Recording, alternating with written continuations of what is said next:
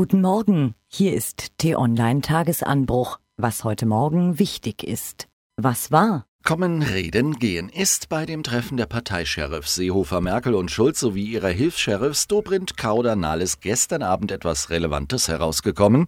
Nein, noch nichts Relevantes. CDU und CSU wollen gern groß koalieren. Die SPD weiß noch nicht so recht, was sie wollen soll. Streitpunkte bleiben die Bürgerversicherung, der Familiennachzug für Flüchtlinge und eine Reichensteuer. In vielen Ländern hat es in den vergangenen Tagen anti-israelische Demonstrationen gegeben und oft ist dabei auch purer Hass auf Juden ausgebrochen.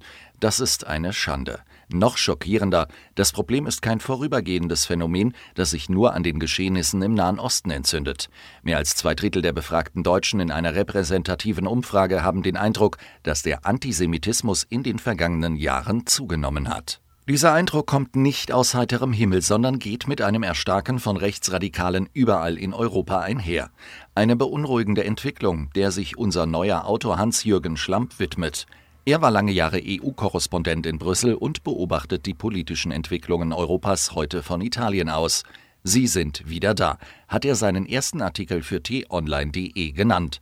Und er meint damit nichts Gutes. Den Artikel lesen Sie heute Mittag auf t-online.de.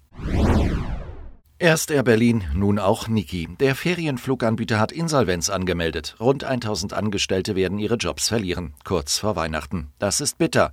Bitter ist aber auch dies. Die Niki-Insolvenz kann dazu führen, dass 150 Millionen Euro Steuergeld futsch sind. Das betrifft uns alle. Wie kommt es dazu? Was sollten Passagiere jetzt wissen? Und gibt es vielleicht doch noch eine Chance auf eine Rettung in allerletzter Minute? Das erklärt ein Artikel, den Sie jetzt auf t-online.de finden. Wer definiert denn nun die amerikanische Nordkorea-Politik? Präsident Trump, Außenminister Tillerson, irgendwelche Sprecher? T-Online-Chefredakteur Florian Harms kann es Ihnen nicht sagen und er bezweifelt auch, dass derzeit irgendjemand die Frage verlässlich beantworten kann. Tillerson hat dem Regime in Pyongyang direkte Gespräche ohne Vorbedingungen angeboten, um den Atomkonflikt zu entschärfen. Aber Stunden später lehnte der Sprecher des Nationalen Sicherheitsrates jeden Dialog kategorisch ab. Wäre das Thema nicht so ernst, man könnte über das Chaos in der US-Außenpolitik lachen. Florian Harms ahnt, dass wir die Tage bis zu Tillersons Rücktritt an zwei Händen abzählen können. Was steht an? Die neue Europäische Verteidigungsunion, die Migrationspolitik, die Reform der Eurozone, die Russland-Sanktionen, die Fortsetzung der Brexit-Gespräche. Die Themen würden für wochenlange Diskussionen reichen. Aber die EU-Staats- und Regierungschefs wollen sie in zwei Tagen abarbeiten. Heute beginnt ihr Treffen in Brüssel. Heute ist es wieder soweit. Russlands starker Mann Wladimir Putin hält Hof, äh, pardon, seine jährliche Pressekonferenz vor hunderten Klakeuren, äh, pardon, Medienvertretern. Warum nimmt T-Online-Chefredakteur Florian Harms diese Veranstaltung nicht so richtig ernst? Weil sie mit einer richtigen Pressekonferenz, bei der Journalisten auch jede noch so kritische Frage stellen dürfen und darauf eine hoffentlich ehrliche Antwort bekommen, nicht allzu viel gemein hat. Deutschland diskutiert über einen Stadionbesuch. Naja, zumindest Fußball-Deutschland. Es geht um Julian Nagelsmann. Der 30-Jährige ist als Trainer für Borussia Dortmund im Gespräch und saß ausgerechnet beim ersten Spiel von BVB Interimstrainer Peter Stöger auf der Tribüne. Es folgt, was folgen musste. Statt über Stögers 2 zu 0 Erfolg sprachen alle über Nagelsmann.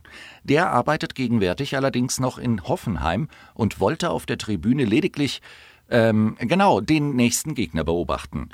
T-Online-Kolumnist Stefan Effenberg hält das für Schmarrn. Warum? Das verrät er heute Vormittag auf t-online.de. Was lesen? Der Demokrat Doug Jones hat den Senatssitz im US-Bundesstaat Alabama gewonnen. 90 Prozent der Afroamerikaner gaben ihm ihre Stimme. Aber fast drei Viertel der weißen Männer und rund zwei Drittel der weißen Frauen stimmten für den umstrittenen Republikaner Roy Moore. Nie war Amerika stärker gespalten als jetzt, analysiert die FAZ. Dort finden Sie auch den entsprechenden Artikel. Weitere spannende Themen, Artikel und Nachrichten finden Sie auch auf t-online.de.